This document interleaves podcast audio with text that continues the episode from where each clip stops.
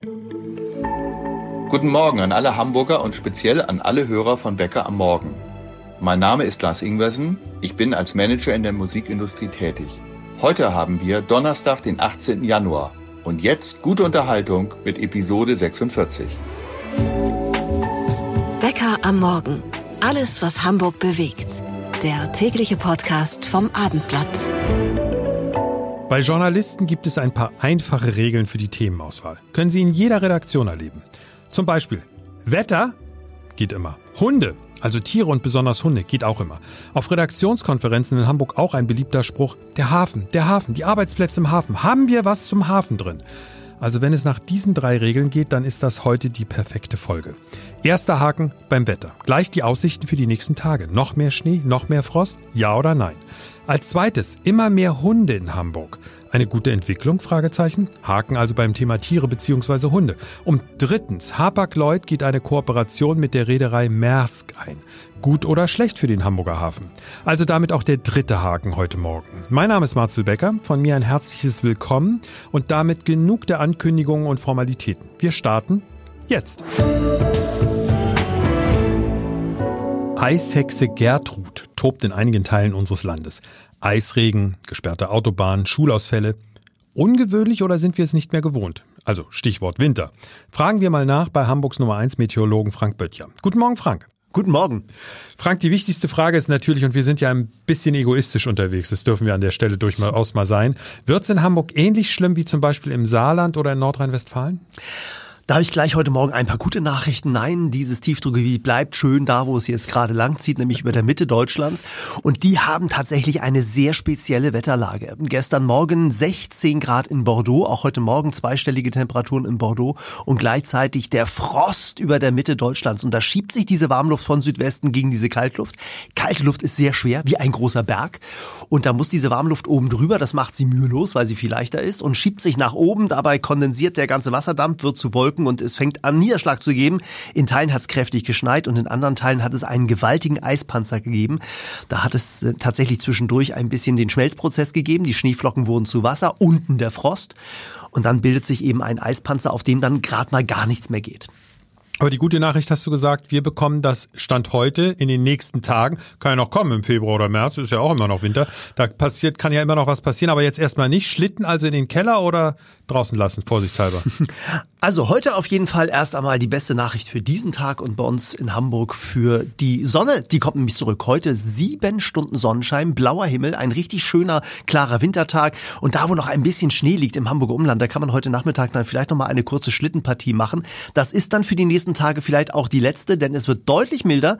In der kommenden Woche zweistellige Tageshöchsttemperaturen. Da weht so ein kleiner Hauch von Frühlingsluft in Richtung Hamburg. Jetzt wird's aber ja ganz deine, verrückt. Aber deine Schlittenfrage, ich würde den Schlitten noch ein bisschen stehen lassen. Es kann im Februar noch mal kalt werden und doch noch mal Schnee geben. Ja, aber weil du es gerade sagst mit Frühlingshaft, dieses Gefühl, was wir alle haben, wenn die Sonne rauskommt und dann sind es plötzlich sieben Grad, ab zehn Grad haben die Menschen ihre Jacken aus, sitzen im T-Shirt in Hamburg ja im Café.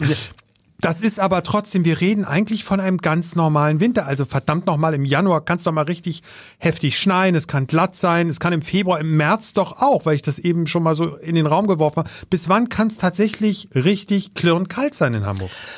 Ja, es gibt tatsächlich klassischerweise vier Winterphasen, die wir auch klimatologisch in den Daten ganz gut sehen können. Das ist der Frühwinter im Dezember. Der fällt inzwischen meistens aus, weil es klimatologisch inzwischen zu warm ist. Das ist der Klimawandel. Das ist der Klimawandel, der drückt diesen Frühwinter häufig weg. Jetzt war er in diesem Jahr einmal da.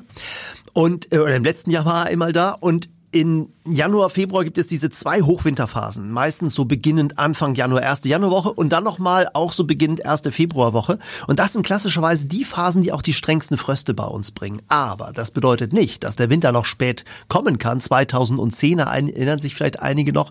Da hatten wir plötzlich nochmal fast 30 Zentimeter Schnee im März. Da hatten wir die Bundesgartenschau und da waren schon im Februar die Pflanzen alle gesetzt und alle dachten, der Frühling geht los und plötzlich gab es eine riesige Schneedecke und man wollte statt der Bundesgartenschau lieber Schlitten fahren. Also das kann uns auch im März nochmal passieren. Darf ich an der Stelle einen Appell platzieren? Glatteis. Für die älteren Menschen in unserer Stadt ist das sicher im Moment ein Problem. Lasst uns alle noch aufmerksamer als sonst sein. Checken, ob wir irgendwo helfen können. Zum Beispiel beim Einkaufen für Nachbarn, die sich bei diesen Wetterbedingungen nicht raustrauen. Und danke an Frank Böttcher natürlich, unser Mann hier in Hamburg, wenn es um verlässliche Wettervorhersagen geht. Das ist mal eine Schlagzeile auf abendblatt.de. Hapag-Lloyd schließt sich mit großem Rivalen zusammen.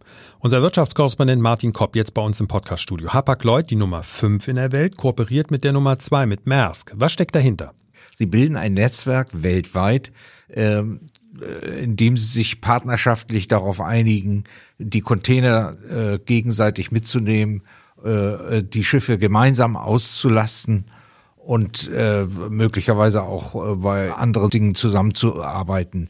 Das ist ähm, äh, nicht ungewöhnlich. Es gibt eine ganze Reihe von Allianzen. Bloß äh, es ist insofern völlig überraschend, weil Maersk bisher mit MSC zusammen war in einer Allianz, die sich 2025 auflöst. Und ähm, Hapag-Lloyd war in einer Allianz mit vor, vornehmlich asiatischen Reedereien, aus der sie dann einfach rausgehen. Ist das jetzt, die Frage liegt ja auf der Hand, ist das eine Trotzreaktion von Hapag-Lloyd, nachdem sie hier im Hamburger Hafen nicht zum Zug kam? Nein, äh, die haben schon länger miteinander geredet. Wie gesagt, es ist auch schon seit einer geraumer Zeit bekannt, dass Maersk und MSC sich nicht sehr gut verstanden haben und sich trennen. Aber es ist natürlich nicht äh, auszuschließen, dass das Bedeutung hat für den Hamburger Hafen, um nicht zu sagen, sogar möglicherweise negative Bedeutung. Denn Maersk es wird vornehmlich, äh, die Ladung von Maersk wird vornehmlich im Bremerhaven umgeschlagen. Äh, Hapag-Lloyd äh, hat sich mit Wilhelmshaven gutes zweites Standbein geholt. Ähm, es könnte sein, dass Hamburg dabei ins Hintertreffen gerät. Martin, ist das jetzt eine Vermutung von dir, dass es so laufen könnte oder gibt es dafür schon Anzeichen? Es gibt dafür durchaus Anzeichen. Erstens ist es so, äh, das läuft schon seit Jahren so, dass die Reedereien vor allem die Terminals, also vor allem die Häfen anlaufen, in denen sie eigene Terminals haben oder Anteile an Terminals besitzen, weil sie natürlich darum bemüht sind, diese Terminal voll zu machen. Im Hafen bewegt sich was. Schon wieder. Und die Auswirkungen könnten durchaus problematisch werden, so die Einschätzung von unserem Wirtschaftskorrespondenten Martin Kopp. Für das nächste Thema dürfen Sie sich aussuchen, wie Sie, liebe Podcast-Freunde, in die entsprechende Stimmung kommen. Entweder so. Es gibt Tage, da wünscht ich, ich wär mein Hund. Ich läg faul auf meinem Kissen und säh mir mitleidig. Oder vielleicht doch eher so.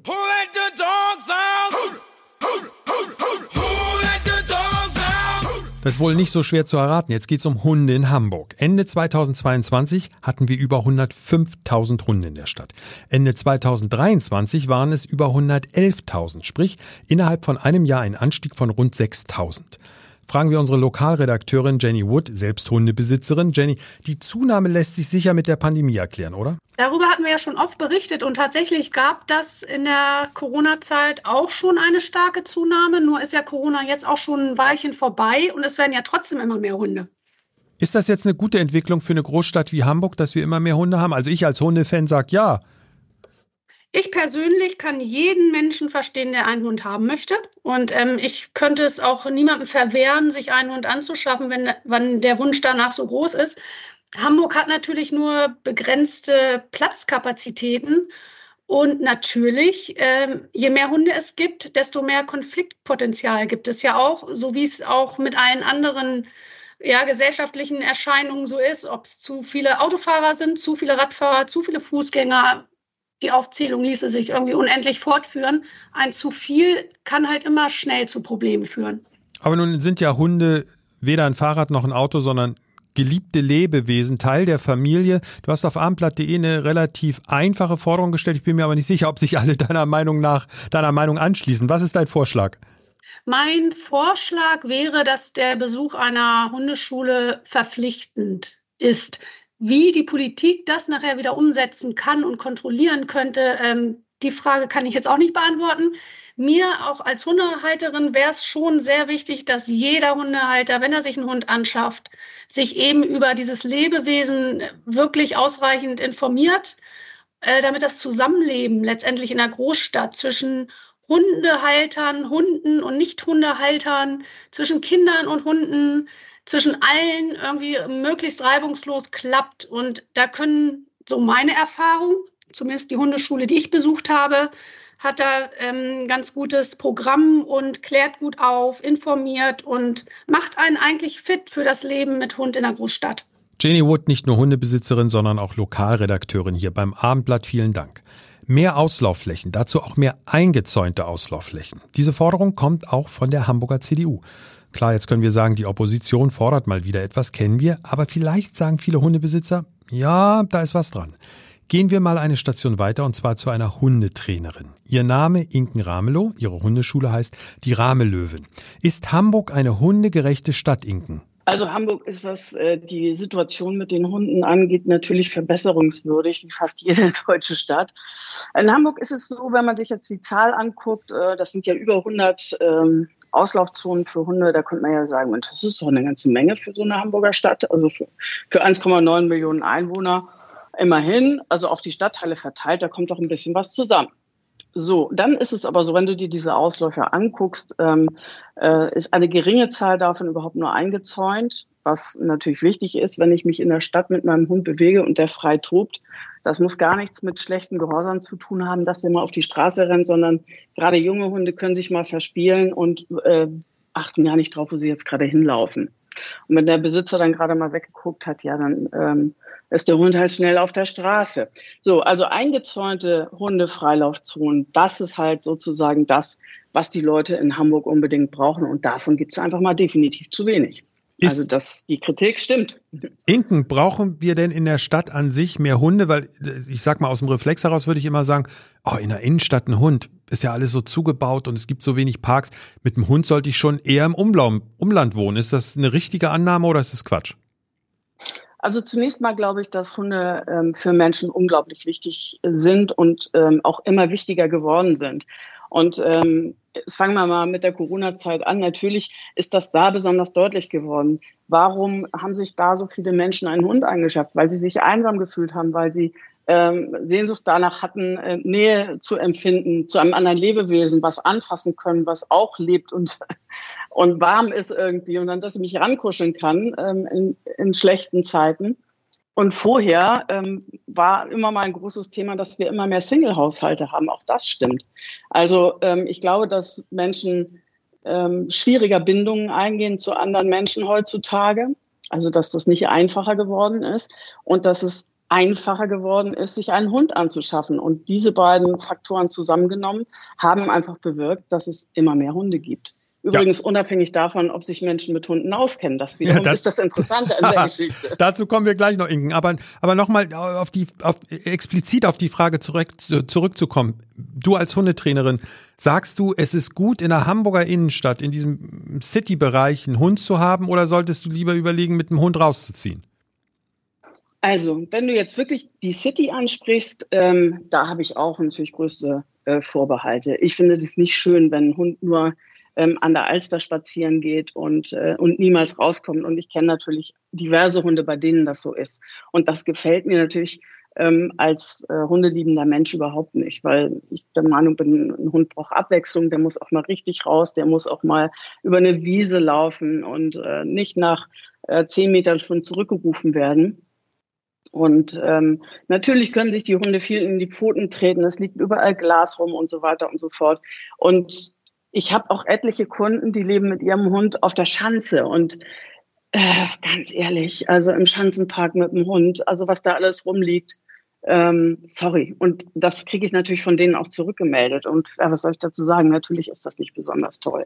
Wenn wir aber über Hamburg insgesamt reden, und wir sind ja ein sehr, eine sehr flächige Stadt, will ich mal so sagen. Und ähm, in den Randbezirken Hamburgs, also da, wo du die City verlässt, ist es teilweise eine sehr gute Idee, einen Hund zu halten und teilweise sogar eine bessere Idee, als im Speckgürtel einen Hund zu halten. Ne? Ein Beispiel würde ich jetzt nach, sag mal so, ähm, Tornesch ziehen. Ja, da bin ich da auf dem Land und will mit meinem Hund spazieren gehen und habe einen äh, jungen äh, Hund, der jagdlich ambitioniert ist. Ähm, das kann übrigens unabhängig davon, ob er als Jagdhund gezüchtet wurde, rasseübergreifend auftreten. Das heißt, das kann mir passieren. Habe ich also einen expliziten Jäger an der Leine, dann wird es für mich in Torne schwieriger sein, äh, den Hund abzuleihen, weil der äh, seinen jagdlichen ähm, Ambitionen nachgehen möchte und da viel häufiger getriggert wird durch Wild, als es hier zum Beispiel auf dem Kollerwanderweg der Fall ist. Ja, also weil da gibt's halt nicht so viel Wild, das ist alles so ein bisschen begrenzt und da werde ich einen Hund auch einen jagdlich ambitionierten Hund besser frei laufen lassen können. Jagdlich ambitioniert, den Begriff kannte ich noch gar nicht, muss ich mir unbedingt merken. Kommen wir noch mal zurück äh, zu den Besitzern. da hast du ja nun tatsächlich aus erster Hand den Überblick. Ja. Nicht jeder Mensch, ich fange es vorsichtig an, nicht jeder Mensch sollte sich einen Hund anschaffen. Gehe ich da richtig in der Annahme? Richtig.